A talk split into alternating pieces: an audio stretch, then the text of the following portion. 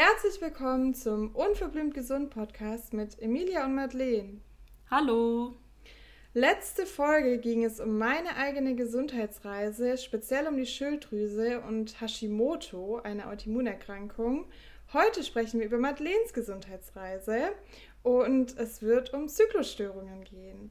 Also prinzipiell gibt es natürlich sehr, sehr viele Ursachen, warum Frauen unter Zyklusstörungen leiden können, wie zum Beispiel PCOS, Adipositas oder auch Endometriose.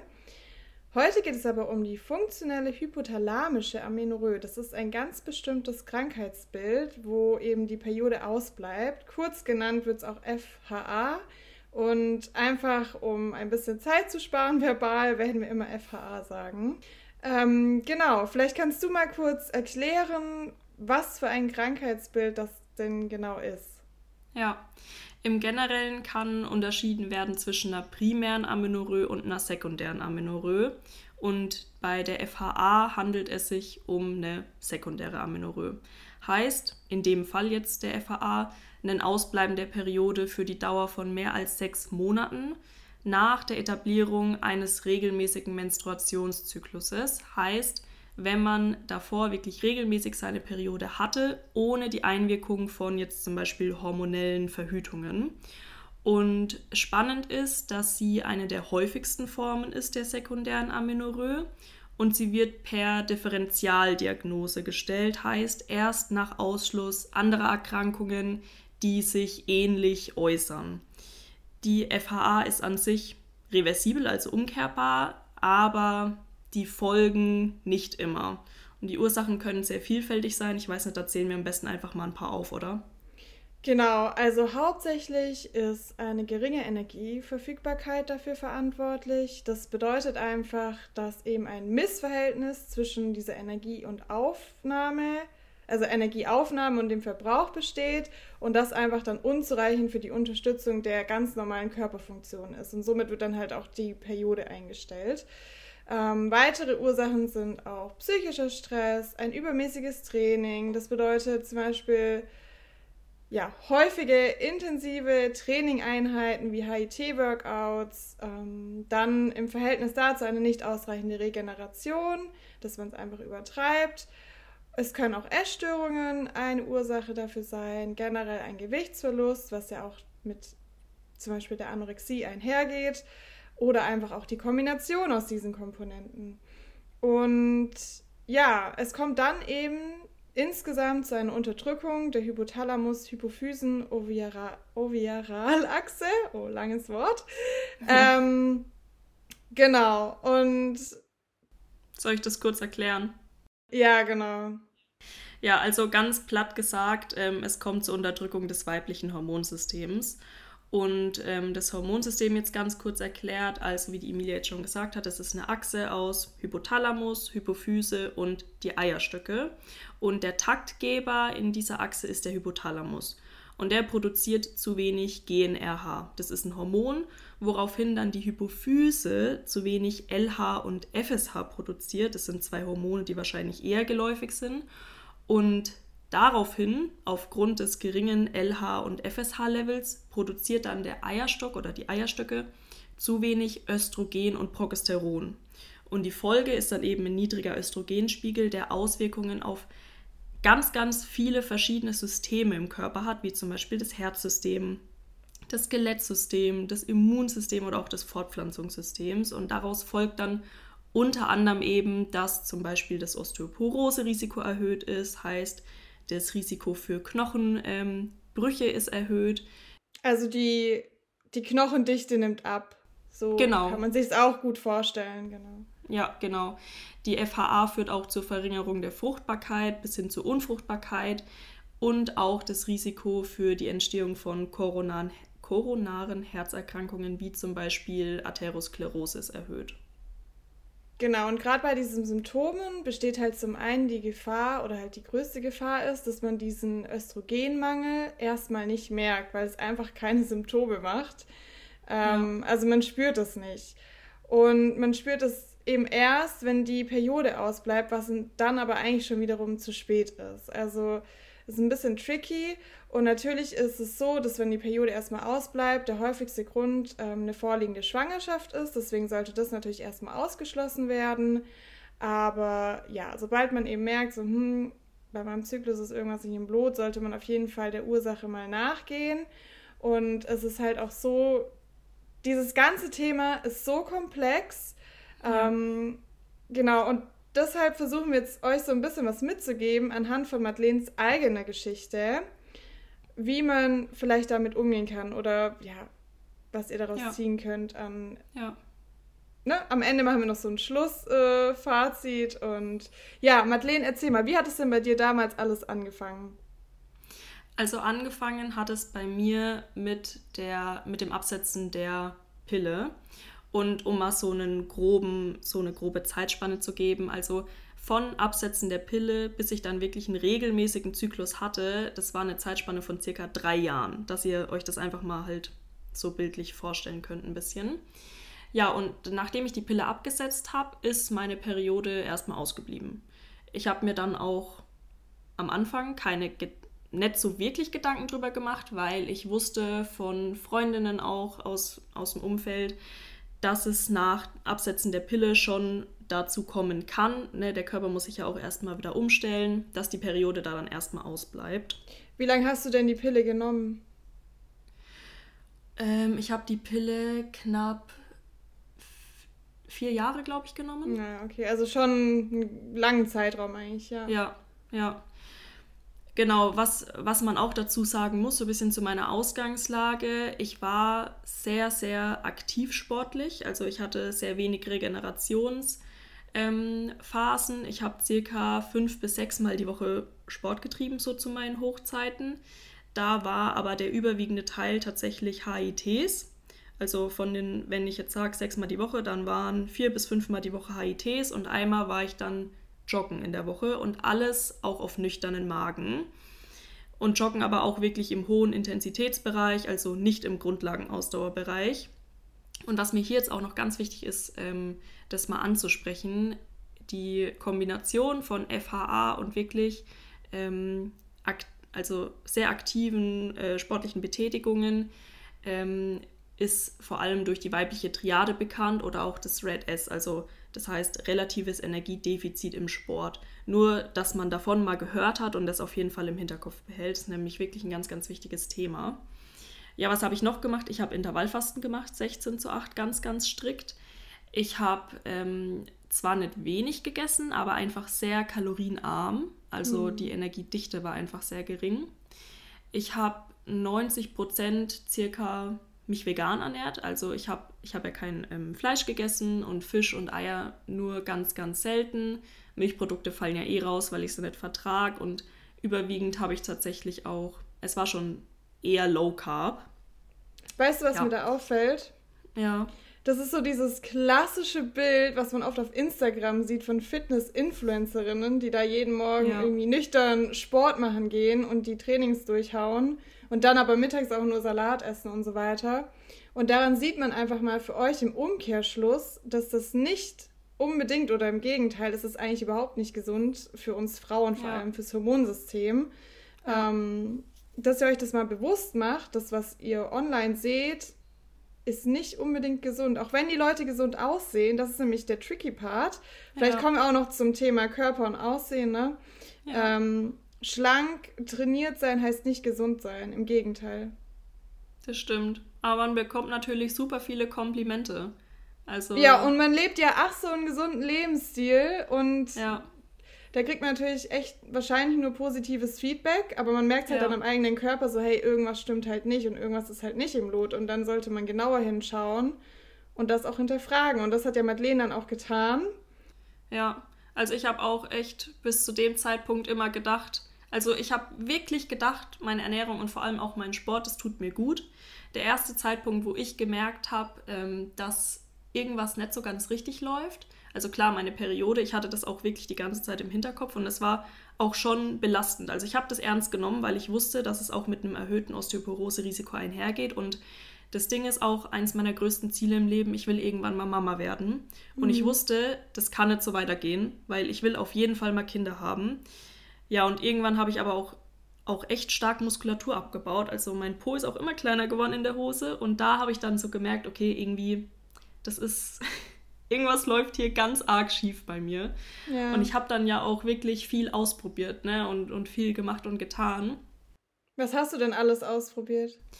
Ja, also erstmal vielleicht die Sachen, die bei mir nett funktioniert haben, um das so ein bisschen abzugrenzen ich habe erstmal, also ich habe mich halt äh, voll da reingelesen in dieses Thema Periodenverlust und habe da auch voll viele Erfahrungsberichte angeguckt. Ne? Auf YouTube, da gibt es ja echt viele Videos und habe mir dann aufgrund der Erfahrungsberichte sämtliche Pülverchen für Frauengesundheit und zur Stressregulation bestellt. Ja, ich weiß welche. Maca, Ashwagandha ja, genau, genau. und so weiter.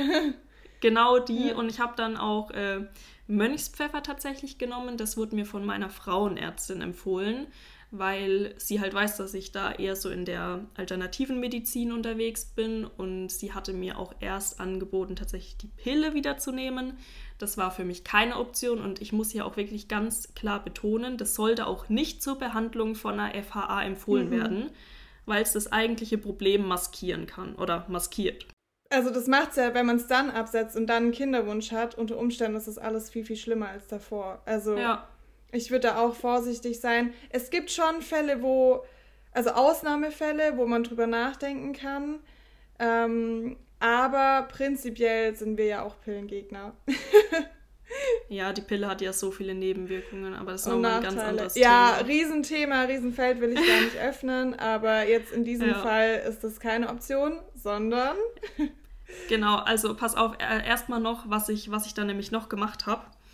Ähm, ich habe, also was auch wichtig ist, man muss ja die Sachen auch regelmäßig, also wirklich lange nehmen. Also man sagt mindestens drei Monate, am besten sechs Monate, um da erstmal Erfolge irgendwie zu sehen, ne, von Macke und so weiter. Ich habe das auch wirklich neun Monate oder länger genommen, habe einfach nichts, nichts bemerkt, äh, gesehen, was auch immer. Ich habe es dann abgesetzt. Ich habe auch Akupunktur ausprobiert, auch andere Sachen wie Meditation. Ich habe mit bioidentischen Hormonen tatsächlich gearbeitet. Das hat bei mir persönlich auch nicht funktioniert. In anderen Fällen kann es Sinn machen, muss aber immer individuell abgeklärt werden und mit einem, also mit einem Arzt quasi zusammen ausprobiert werden. Also jetzt da nicht irgendwie selber rumhantieren mit irgendwelchen mm. bioidentischen Hormonen. Vor allem ist jeder Körper ja so unterschiedlich und es ist so ein sensibles System. Also man ja. kann ja auch mehr kaputt machen, als dass es hilft, auch mit so Pülverchen. Also ja, und das Ding ist, es wird halt auch jetzt diese ganze Macke und so weiter.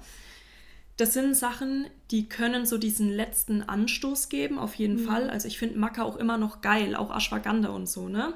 Aber das wird halt niemals das Hauptproblem lösen, wenn jetzt wirklich eine niedrige Energieverfügbarkeit zugrunde liegt. Und das würde ja. ich tatsächlich auch sagen, rückblickend bei mir dass ich sicherlich eine zu niedrige Energieverfügbarkeit hatte und mir bestimmt auch gewisse Nährstoffe gefehlt haben, die ich so gar nicht auf dem Schirm hatte.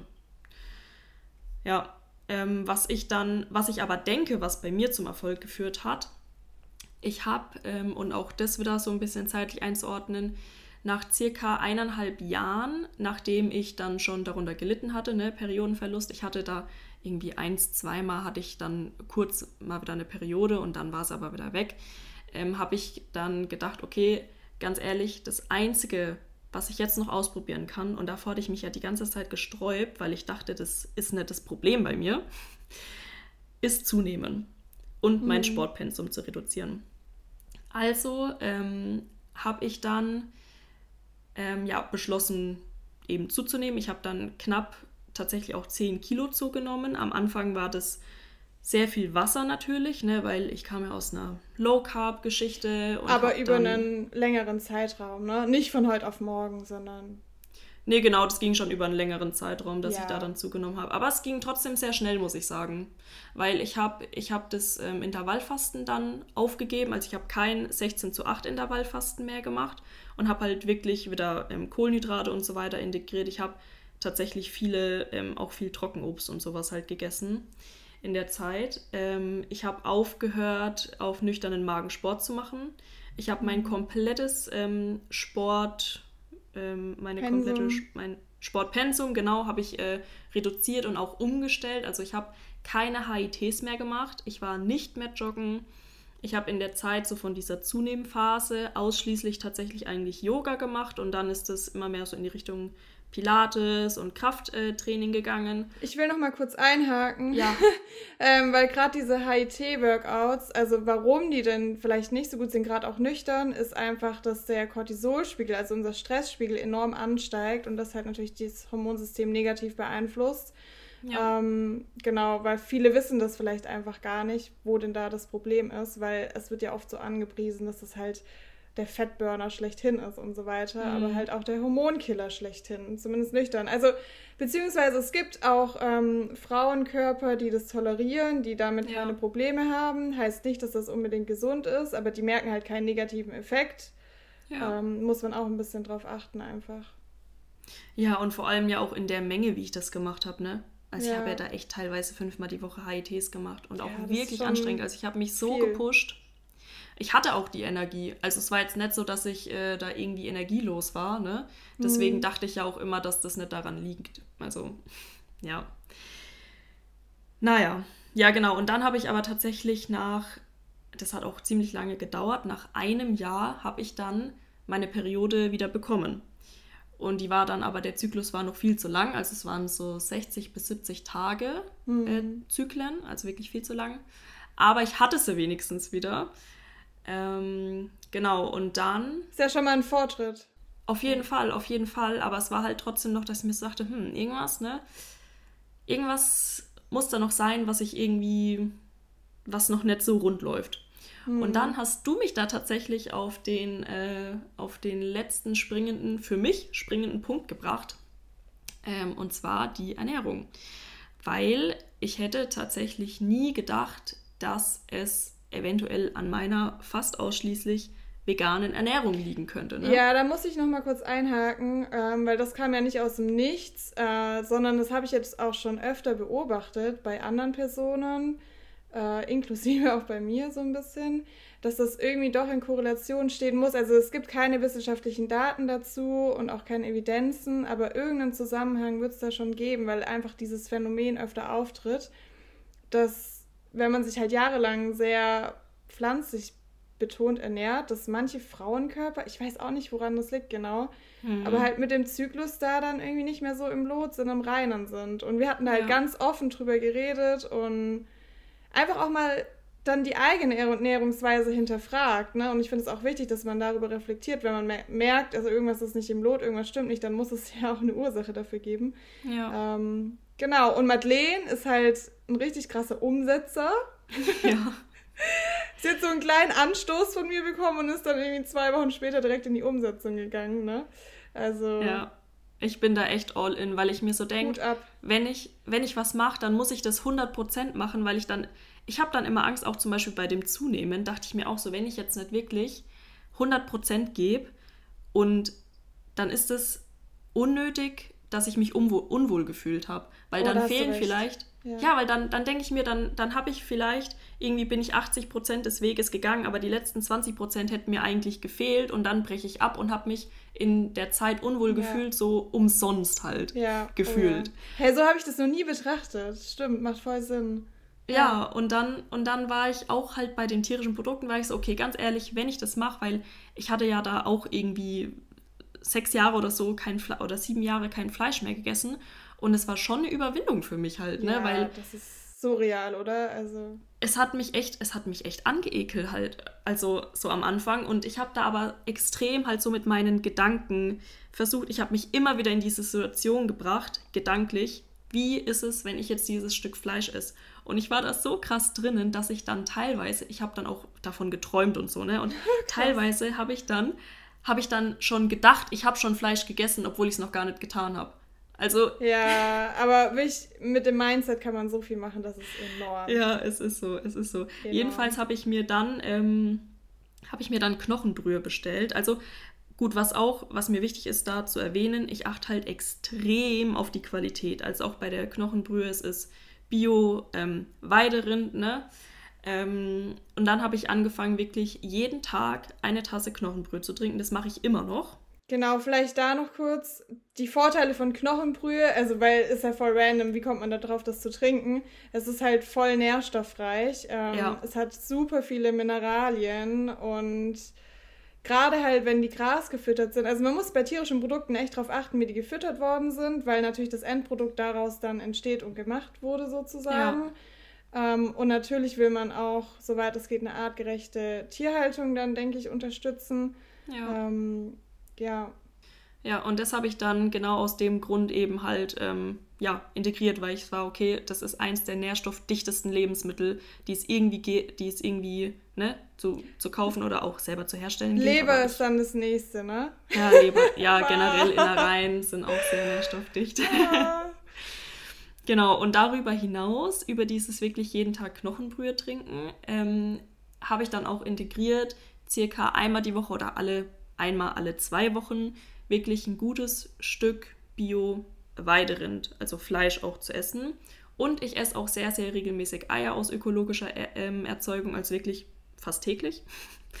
Und da habe ich einfach so schnell einen Effekt gesehen. Also das, ich habe bei keiner Intervention, die ich so durchgeführt hatte, habe ich so schnell so krasse Erfolge gesehen. Also klar, man muss ja dazu sagen, auch dieser Zunehmprozess und so hat das sicherlich mit reingespielt, ne? Mhm. weil sonst hätte ich da erst gar nicht meinen Zyklus bekommen.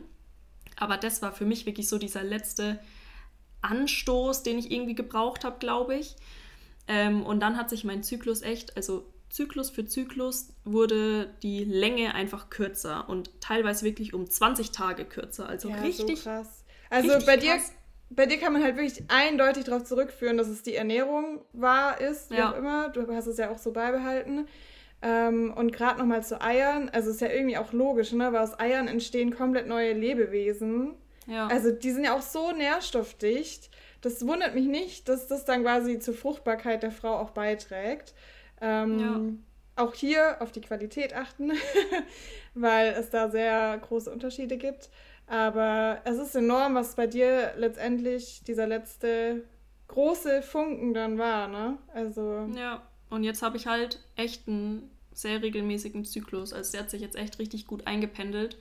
Und da bin ich natürlich auch mega dankbar für, ne? Weil, wie gesagt, es war ein Prozess von dann im Endeffekt drei Jahren. Und Boah, ja, das ist eine lange Zeit. Ja. Ich finde ähm, total schön, dass du wirklich immer wieder reflektiert hast, was könnte es denn sein, und dann mhm. auch in mhm. die Handlung gekommen bist und Verantwortung darüber äh, getragen hast. Weil ich denke, viele akzeptieren das dann einfach, ja, ist halt jetzt so, ne? Mhm. Und dann, mhm. dann verdrängt man das im Alltag. Aber gerade wenn man den Kinderwunsch hat, ist es so ja. wichtig, dem nachzugehen. Oder auch allein wegen Osteoporose. Also es ist einfach, ja. die Periode ist der Gesundheitsmarker der Frau schlechthin und widerspiegelt echt die Gesundheit oder was halt im Körper so abgeht, was ja. ja da vor sich geht, sage ich mal. Und mir ist immer wichtig, dass jeder anfängt, bei sich selbst die Verantwortung zu übertragen. Und das sieht man bei dir einfach so schön. Und wie erfolgreich du letztendlich auch warst. Klar, auch über einen langen Prozess, das braucht Zeit, ja. aber du bist ja. halt Step by Step, Schritt für Schritt vorwärts gegangen. Ja. Und dann sieht man auch, was da machbar ist. Ganz ohne ähm, irgendwelche Pillchen, Pulverchen. Also klar, die hast du zwischendurch auch getestet, aber letztendlich war ja dann ausschlaggebend zum einen Gewichtszunahme, wenig, ja. also reduzierte höhere Aktivität, sag ich mal, mit dem HIT-Workouts ja. und aber auch die tierischen Produkte, also diese Kombi ja. aus allem. Ähm, und daran sieht man auch, dass dieses klassische Bild, was man oft hat, mit viel Sport, viel Bewegung, möglichst pflanzlich, dass das bei manchen Frauen nach hinten losgeht, zumindest auf Dauer. Am Anfang fühlen sich viele besser und nach ein paar Jahren kommen dann so Symptome auf. Ähm, ja. Heißt nicht, dass jetzt jeder tierische Produkte essen muss, gar nicht. Es gibt auch Körper, die mit einer rein pflanzlichen Ernährung klarkommen und funktionieren. Das ist einfach hoch individuell. Aber wenn es eben nicht so ist und ihr merkt, irgendwas ist nicht im Lot, dann lasst euch inspirieren von Madeleine. Ja. was ist denn so dein, was ist denn dein Schlussfazit von deiner eigenen Story? Was würdest du anderen Leuten, die jetzt in einer ähnlichen Situation sind, mitgeben?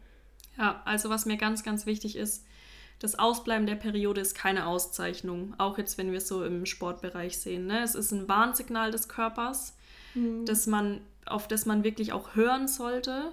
Also achte auf deinen Körper, weil die Gesundheit ist wirklich das wertvollste Gut, das wir überhaupt haben. Und wir wollen ja auch lange gesund bleiben. Mhm. Und was mir auch ganz wichtig ist, wenn du Zyklusstörungen hast, ich weiß, dass Periode, Zyklusstörungen, das ist einfach noch ein Tabuthema. Und genau aus diesem Grund haben wir jetzt auch diese Folge gemacht, weil uns es einfach wichtig ist, dass wir damit brechen und das, weil es ist was ganz Normales, es ist, es ist was ganz Physiologisches die Periode. Und mir ist wichtig, wenn du unter Zyklusstörungen leidest, dann bitte sprech das mit deinem Frauenarzt ab und geh in die Handlung. Ne? Also nehm das einfach, nehm das nicht so hin, dass es jetzt so ist und das was Lästiges, sag ich mal, wegfällt, mhm. weil es ist halt wirklich, der Körper ist in dem Falle im Überlebensmodus. Ja.